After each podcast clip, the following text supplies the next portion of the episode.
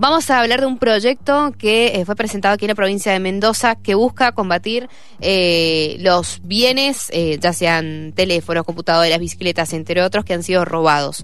la idea es poder frenar toda esta actividad que se está teniendo desde hace tiempo en la provincia de Mendoza. La autora de este proyecto es la senadora Mercedes Ruz, a quien tenemos en línea. Buen día, senadora Pablo Leandro y Mayra. ¿Cómo le va? Hola, ¿qué tal? Buen día a todos ahí en el estudio y a la audiencia. Bueno, gracias a usted. ¿Qué tipo de proyecto es y en qué estado parlamentario se encuentra? Bueno, este es un proyecto de ley que ayer tomó estado parlamentario en la sesión de ayer y fue girado a comisiones para, bueno, que tenga el tratamiento de ley, digamos. Eh, ¿En qué consiste en líneas principales para aquel que no ha tomado contacto con, con la letra? Bien.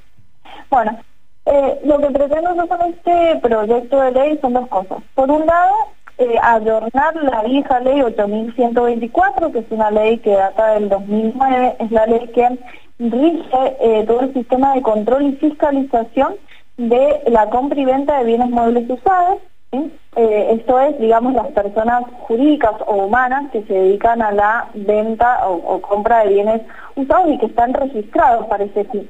Esta ley establecía todo un régimen eh, para poder controlarlo, justamente controlar qué bien mueble usado vendía, que no fuera producto del mercado ilegal y demás. Lo cierto es que es una ley atravesada por el paradigma analógico que establecía, eh, digamos, todo a través del papel, libros, eh, eh, bueno, eh, todo lo que tenía que ver con el control de los bienes específicos a través de una oblea que se tenía que pegar en el bien, bueno, además de que tenía los vicios propios de que podía ser evadida, era una norma muy complicada. También era complicada en orden a la autoridad de aplicación porque remitía a los municipios, lo cual también hacía difícil y generaba una cefalía en cuanto a la autoridad de aplicación. Eh, esta norma es la que yo reemplazo en su totalidad con los primeros capítulos de este proyecto de ley, pero además y yo establezco otra cuestión en el, en el proyecto que es también permitir verificar el origen, o sea, verificar origen lícito de bienes muebles usados, eh, pero respecto de personas que no necesariamente estén inscritas ¿no? Eh, como ejercicio comercial, compra y venta de bienes. Eh, y en esto ahora voy a explicar un poco porque es por ahí difícil de entender. Senadora, antes, disculpe, eh, ¿usted está con el manos libres por casualidad o con altavoz? No, estoy hablando por el teléfono. Ah, ¿Se escucha mal? Eh, no, se escucha un poquito lejano, pero no hay ningún problema, se entiende. Ay, perdón, perdón, estoy tratando de, ver si lo acerco un poco más. A ver, ahí se escucha mejor. Ahí muchísimo mejor, sí, sí, sí, ahí ah, buenísimo, buenísimo. Gracias. Eh, bueno, lo que nosotros eh, instituimos a través de este proyecto es un sistema de registro y procedimientos para verificar operaciones comerciales respecto de bienes muebles usados todo sistematizado, ¿sí? A través de un sistema y que esto devuelva por cada operación un código de verificación único, como para explicarlo fácilmente como si fuera un QR, ¿sí? Cada operación va a estar identificada por un QR y entonces es mucho más fácil y no estamos dependiendo de papeles. Por supuesto que el sistema para poder otorgar ese código de verificación va a exigir a las personas un montón de datos. ¿Sí? Y eso va a tener que estar reglamentado con los protocolos de qué datos me va a pedir y qué datos van a permitir después verificar ese origen, ¿no? Para poder otorgar ese código. Mm. Pero eso es todo el registro informatizado, ¿no? Y que otorga este código de verificación aplica, ¿no? Para reemplazar el viejo sistema de control a las personas que se dedican y que están inscritas comercialmente, ¿no? Eh, para justamente tener un negocio de compra y venta de bienes usados, como para cualquier persona que compre un bien eh, y que quiera registrarlo a los efectos de obtener un código de verificación y después si lo quiere vender en marketplace o en algún lugar eh, ¿no? de las redes como, como usualmente se hace, eh, bueno, pueda acreditar el origen de ese bien ante un posible comprador. ¿no?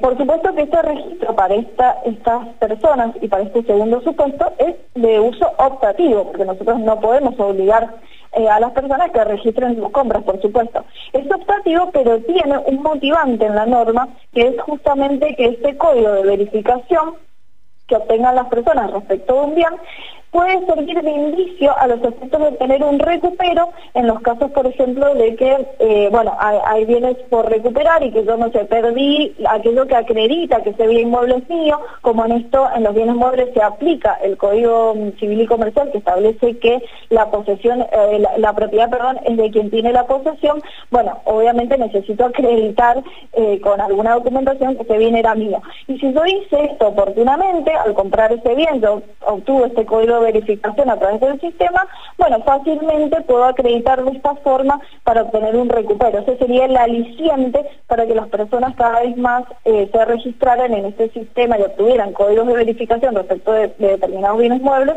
a través de este sistema. Senadora, eh, a grandes rasgos, eh, ¿qué datos o qué información se le va a pedir para obtener ese código de verificación?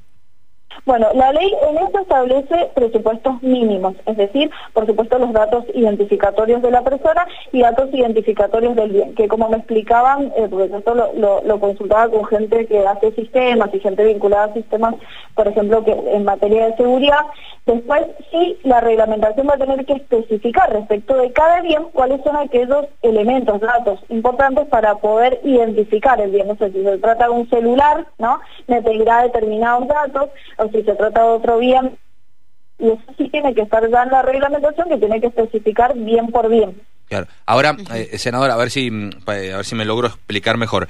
¿Qué dato o qué información se le puede solicitar como para demostrar que no sea robado?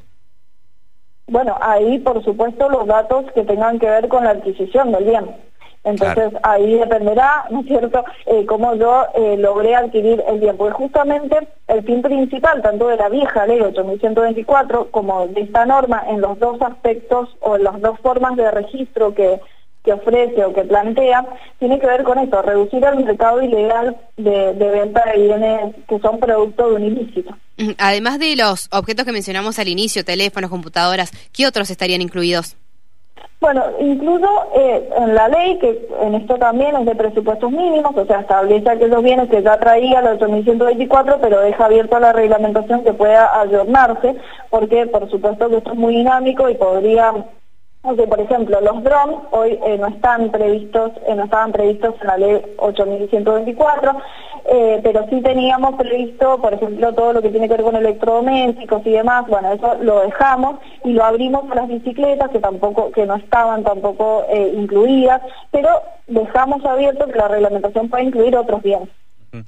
senadora, por casualidad, ¿Tienen eh, datos de cuántos eh, bienes que se comercializan eh, en Internet o en algunas plataformas son robados?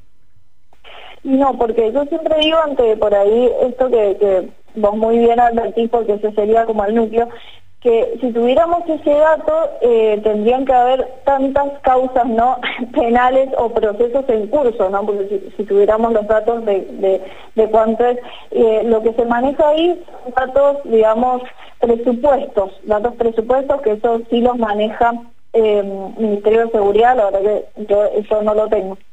Bien, bien. Em, ¿Y cuáles cree usted? que serían eh, los eh, objetos que más se puedan comercializar con esta nueva ley? Digamos, a ver, eh, con esta nueva ley que el, que el comprador pueda verificar que efectivamente no no haya no, no haya sido robado, ¿cuál cree que es, que es un objeto que va, va a tener ese beneficio? ¿Una bicicleta o algún electrodoméstico? Yo creo que más que nada bicicletas, celulares, computadoras, que por ahí eh, atento primero a los, a los problemas macro que hacen y, de tema de importaciones que hacen que, por ejemplo, hoy sea más difícil acceder a determinados elementos electrónicos, informáticos.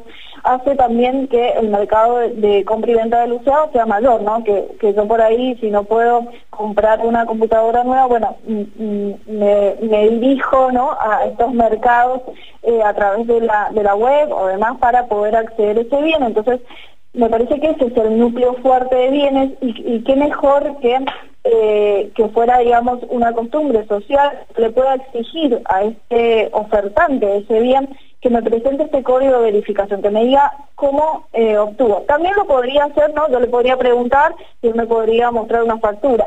Bueno, a través de esto es una forma más empática porque hay un sistema institucionalizado eh, y bueno, y además un, medio también institucionalizado, que no es una en un caso una factura, en otro caso muestra el resumen de, no sé, de una tarjeta de crédito, sino que acá es un código, ¿sí? Seguro. Bueno, gracias, senadora. Un abrazo grande. Bueno, a ustedes, muchas gracias. Hasta luego. Saludos.